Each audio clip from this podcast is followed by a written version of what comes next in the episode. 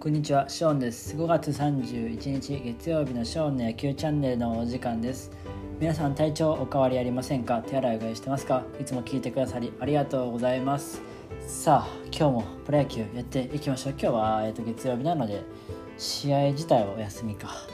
ただね、僕の方は今日も発信していきたいと思います。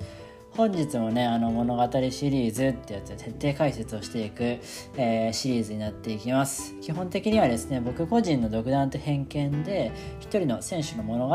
まあ、経歴とかですよねをお話しするシリーズとなっておりまして今回はあの交流戦好調なここまでね好調な中日先発陣を支えるあの投手についてお話ししていきたいと思います。ということで今日のテーマは勝野昭義物語。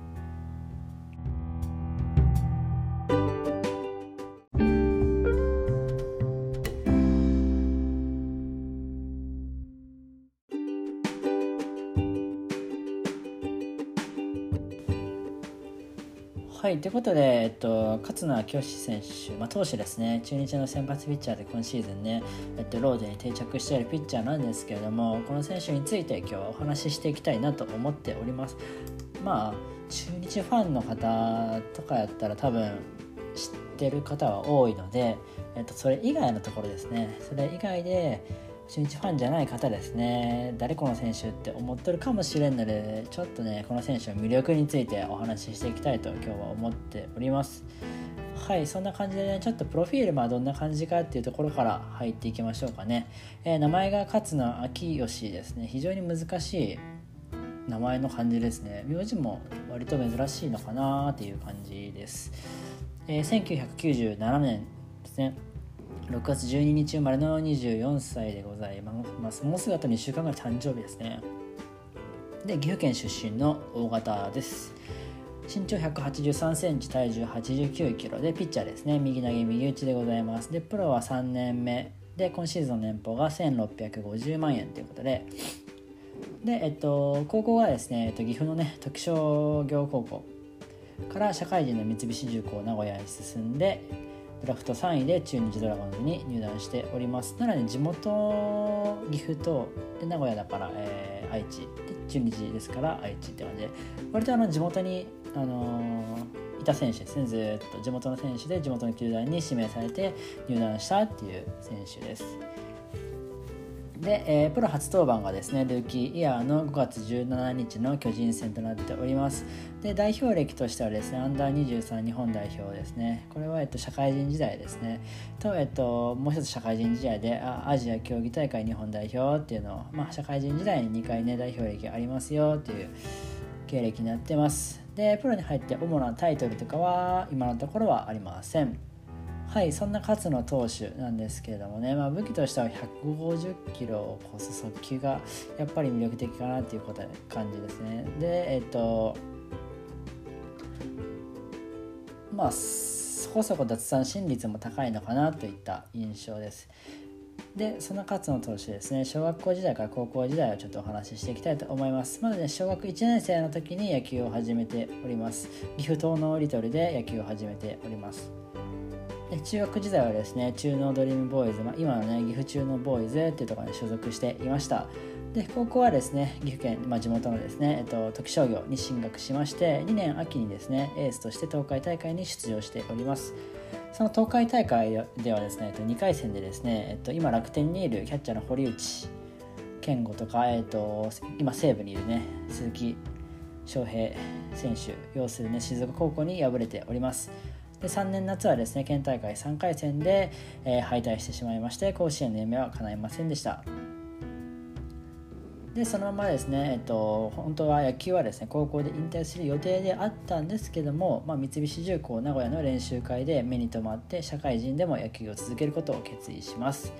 で社会人時代はですね右肘の怪我もありながら日本代表に2度選出されるなら、まあ、才能がね開花していきます。ストレートにも磨きがかかって最速もね150キロ超えてプロのスカウトからも注目されます。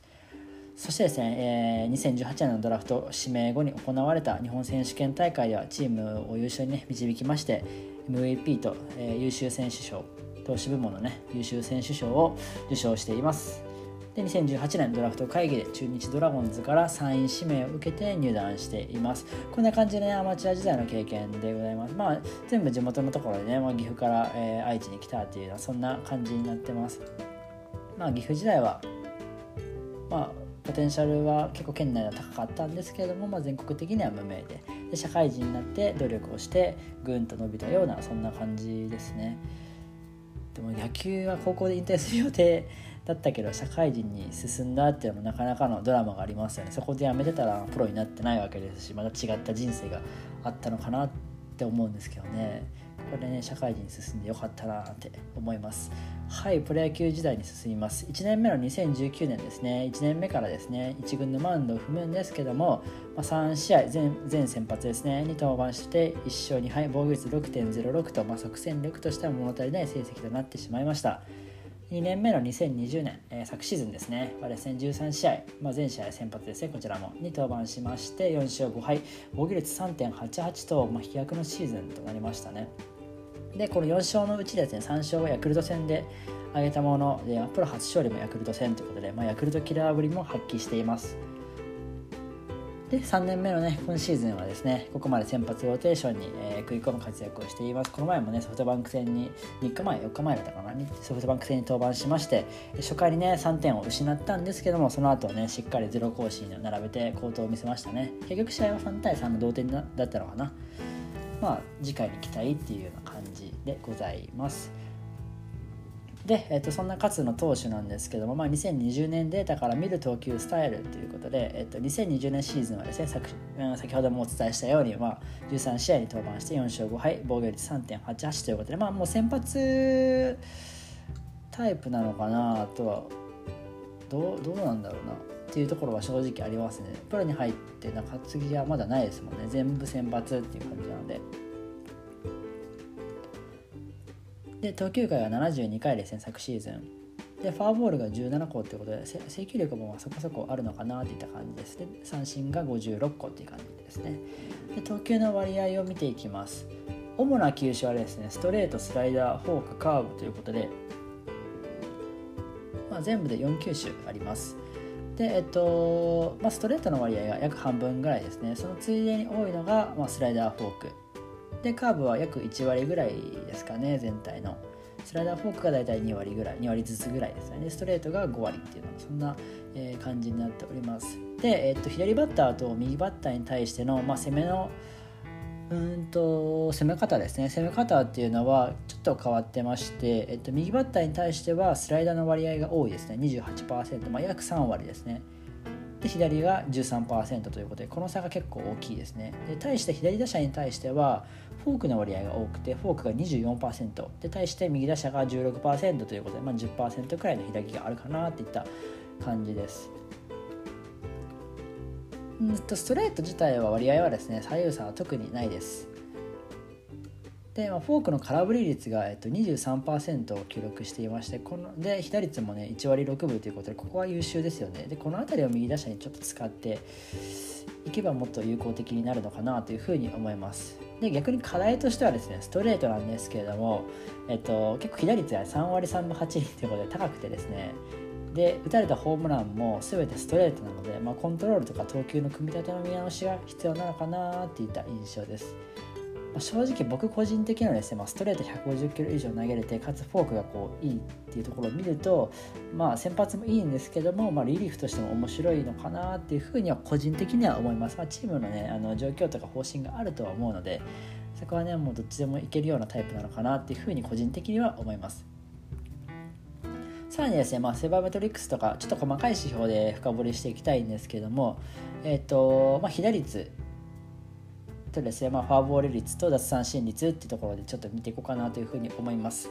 で被打率の方なんですけれども右打者に対しては3割1分2厘。左打者に対しては2割2分8厘ということで大きな左右差が生まれています。で、えっと、右打者の方がですねより真ん中付近にボールが集まりやすいというデータがありましてそこを通打されています。で、えっと、右打者にホームラン、まあ、全5本を打たれたコースはですね全て真ん中付近なんですよね。で中途半端な高さに集まってしまってまあ高級ヒッターというかガツンとやられてしまってるっていうような感じです。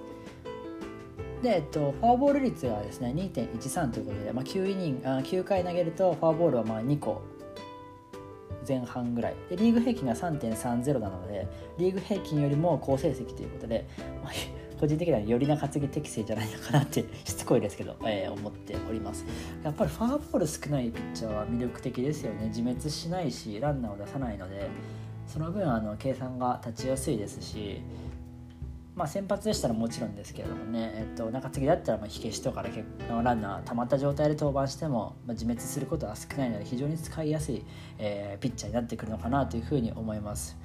でテンポよくやっぱり投げれるっていうのも非常にいいところですよね。で続きまして、えっと、奪三振率なんですけれどもえっと、奪三振率は、えっと、勝野投手が、えっと、7.00ですね。9, イニ9回投げて三振数7個。でリーグ平均が7.70なので9イニングで7個から8個って感じじゃないちょっとリーグ平均以下かなっていった、えー、印象です。で彼まあそういったところもあるはあるんですけど、まあ、そんなに大きな差は正直ないです。しかもですねこれちょっと彼の投球スタイルで奪三振率も変わってくると思うんですけども彼の投球スタイルっていうのはま本格派ではあるんですけれどもまあ、動くストレート、ストレートが結構動いたりするのでそういうのを主体としていますね。なのでまあ打たせて取ることもあるし、まあ、バッターを打ち損じてくれることも多いのかなっていう感じでこの数字になってるのかなっていった印象です。で、えっと、さらにもう一個挙げるとするならば、えっと、ホームとビジターであの防御率が違うんですよね。ホームっていうと、まあ、自分たちのうん、と球場での試合ですね、まあ、勝野投手で言えばバンテリンドーム、まあ、名古屋ドーム。でビジターだと相手球場の相手球場での試合ですね。相手本拠地での試合。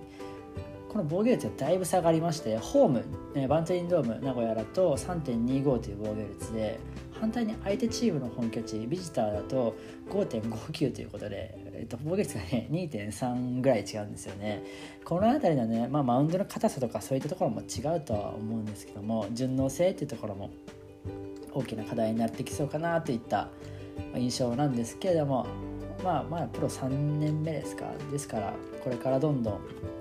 いろんな経験をしてえっと、渋い投球とかしていってほしいなというふうに思いますもしまあなんか次やるんだったらあの三振バッタバッタ取れるような、えー、中継ぎになるんじゃないかなというふうに思いますけど、まあ、充実してますからね中日の投手陣は。はいそんな感じで勝の、えー、投手についてお話ししていきました。普段はショーンの野球シリーズということでラジオブログ TwitterYouTube を行っております。気になった方は概要欄をチェックしてみてください。えっ、ー、と今日のお話しした内容もですねもともとブログの記事から、えー、持ってきて引っ張ってきてるので概要欄のブログの方に飛んでいただいてあの数字でねもっとしっかり見たいよっていう方はそこのブログから見てくださると幸いです。でもうぼちぼち YouTube の方にも力入れていきたいなと思ってましてあと夏頃ぐらいとかになるのかな。今ちょっとバタバタしてるので夏ぐらいから YouTube の方をちょっと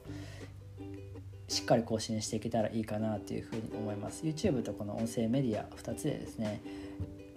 この2つの柱でやっていけたらいいなと思うのでまた、えっと、お伝えしていきます。